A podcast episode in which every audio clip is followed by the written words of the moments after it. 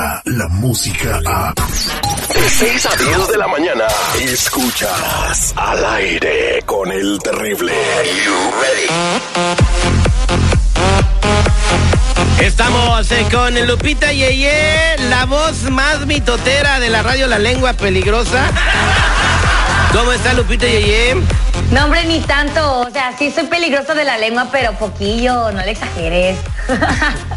Oye, pues ho- hoy vamos a platicar de muchas cosas. eh, lo que me tiene eh, como sacado de onda, ¿cómo de que el señor Gerardo Ortiz, este cantante tan exitoso que llena Ey. palenques en México, que tiene éxitos en la radio, millones de vistas en YouTube, se anda quedando pobre? ¿Qué pasó con Gerardo Ortiz, Lupita? Mira, mi gordito barbón favorito, precioso, pues te cuento que según dice que se está quedando pobre, pero yo no creo que se esté quedando pobre, sino que está haciendo como una renovación de sus cosas, de sus vidas.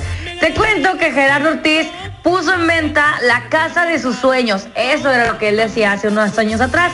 Y bien, la casa se encuentra en las afueras de la ciudad de Los Ángeles. Y bueno, pues es una casita al estilo campirano, así, nada sencillita, mijo. O sea, fácil. Ahí se puede hacer un Walmart de lo grandota que está. Porque mide 4 mil pies cuadrados. Y luego, esta casa la vendió en 2 millones 265 mil dólares, que es que según él, va a cerrar un ciclo. Yo no sé, dímelo tú. No, pues está bien, mira, agarras esa casa de 2 millones, eh, te compras una de 500 mil en Rancho Cucamonga, que está igual de perra, ahorras lana, al fin el vato nunca pasa en la casa, eh, el otro millón y medio lo, lo invierte y lo multiplica bien por Gerardo Ortiz, ¿no? Eso haría yo, ¿para qué quiero vivir en Los Ángeles en un casonón? Si nadie, nunca voy a estar ahí, güey. Bueno, él sí estaba ahí, Terry, porque según él ahí tiene su estudio de grabación y recordemos que desde que ya no está con Dell Records, él ya es independiente y él se trataba de, de grabar canciones en esa casa donde tenía su estudio. De hecho, en esa casa él grabó varias canciones que ahorita suenan en la radio, canciones chidas, que bueno, ahí creció todo. Pero eso no es todo, porque también además de vender su casa, pues por ahí me enteré que también vendió su carcachita. Bueno, no tanto carcachita, su Ferrari, el flamante Ferrari que todo presumía. ¿Se acuerdan de ese Ferrari? El camuflajeado. Yep, ese mero lo vendió. Y eso se lo vendió a Jimmy Humilde, un empresario que, bueno, se lo compró. Y fíjate, Gerardo Ortiz dice que él lo vendió no porque necesitara el dinero, no por cerrar el ciclo, que es que según lo vendió porque no lo usaba. Ahí estaba, arrumbado. ¿Cómo es? ¿Quién es Jimmy Humilde? Mira, él tiene un sello discográfico. Lupita, ¿cómo estás? Muy buenos días. Y Hola. tiene a dos o tres agrupaciones exitosas. Este, pues ahí va Rancho Humilde y todo este rollo. Entonces, en fin. Antes hay le buena pasó. relación, ah, hay buena re- relación. Entonces se fue desde el récord y se agarró a Jimmy Humilde. Pues mira, No, nada más se lo vendió el carrito. él está trabajando ahora con Bobby D Entertainment, que va a ser el que le va a hacer toda su gira por Estados Unidos ahora en su regreso. Y lo que dice Lupe, yo siento que sí es parte de una verdad, no es de que no tenga lana el Jera, simple y sencillamente se quiere quitar de todo lo que hizo con Dell. Dell, recordemos que el señor Ángel le regaló ese Ferrari en su presentación desde el Microsoft Theater. ¿A poco? Entonces, sí, así, así de repente en, una- en un concierto se apagaron las luces, pum, las prendieron y ahí estaba el Ferrari.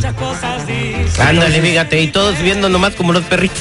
Cuando están en la carnicería, los Pues la, ves a carne tu atrás, ídolo. la carne atrás de la vitrina, Se ¿no? ha rajado el, el, el- el Jera, ¿no? Para, para tener ese tipo de, de lujos, la neta, porque sí tiene por todos lados. Necesitamos un nuevo éxito de Gerardo Ortiz, ¿verdad? Este, que Está, suene Rafael. fuerte en la... que ya tiene mucha historia y yo que les voy a contar. No, pero que suene aquí en la radio. De ya vendrá pronto.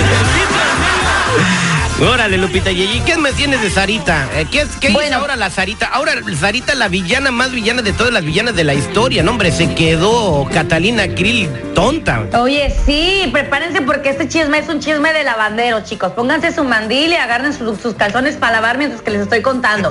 Pues es que mira, yo me enteré ahí cuando andaba lavando los calzones que supuestamente la Sarita se andaba echando a su cuñado, el que vive ahí en la casa de ella y de su esposo.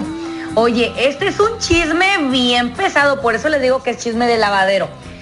Este chisme lo sacó la revista TV Notas y los de un programa y los ¡Espérate! Espérate, hombre, déjame terminar. Y luego todavía lo recalcaron unos primos que tengo allá que comen mucha sopa.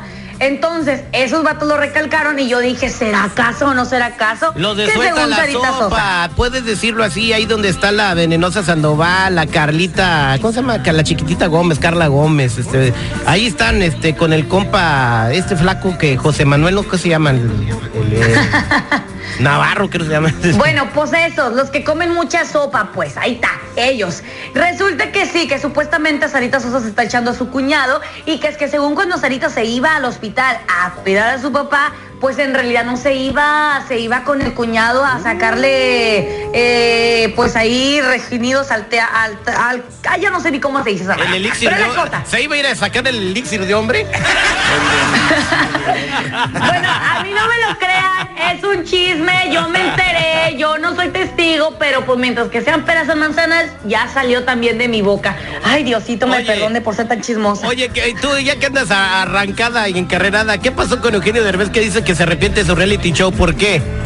Porque según él dice que, que cruzó esa barrera de mostrar lo privado y lo público, que incluso él le pensó un chorro de veces e intentó negar este proyecto tres veces, pero aún así se lo quedó. Porque bueno, pues es que imagínate, Terry, que se metan con cámaras y todo a tu casa cuando casi vas al baño, cuando tapas el baño.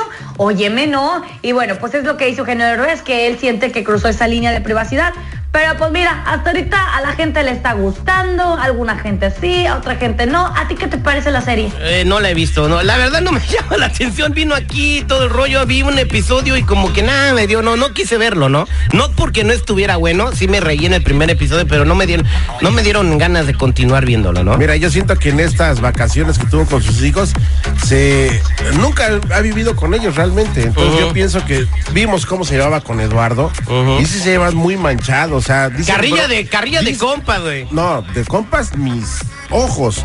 La verdad, uno lo ve como chiste por quienes son, pero sí se tiraban muy, muy directo. Eh, la entrevista O que sea, hicimos, o sea, fuera entrevista como reclamos, ¿no? Sí, como reclamos, como es que tú hiciste esto, güey. No, pero es que tú eres así. Entonces. Te la pasas pisteando y fumando. Ah, sí, pero tú tienes cinco hijos con cinco diferentes sí le mujeres. así, los dos semanas sacándose esa sopa, no, pues está cañón. No, pero también José Eduardo pues eh, creció sin su papá y, y quién sabe qué le habrá dicho su mamá de su papá, ¿verdad? Entonces todo eso no se quita en una semana, en una vacación. Bueno, ¿En qué momento se convirtieron los Derbez en la familia Kardashian?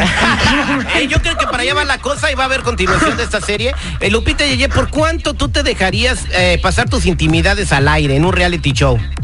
Ay, no, pues no sé, manito. Imagínate que se enteren cuando le estoy poniendo Jorge al niño. ¿Un milloncito? No. ¿Un milloncito? Es más, no, yo creo que lo mismo que la casa de Gerardo Ortiz. Vámonos con eso. Ah, eso, ya ves, todos tienen un precio. Ey. Descarga la música a. Escuchas al aire con el terrible. De 6 a 10 de la mañana.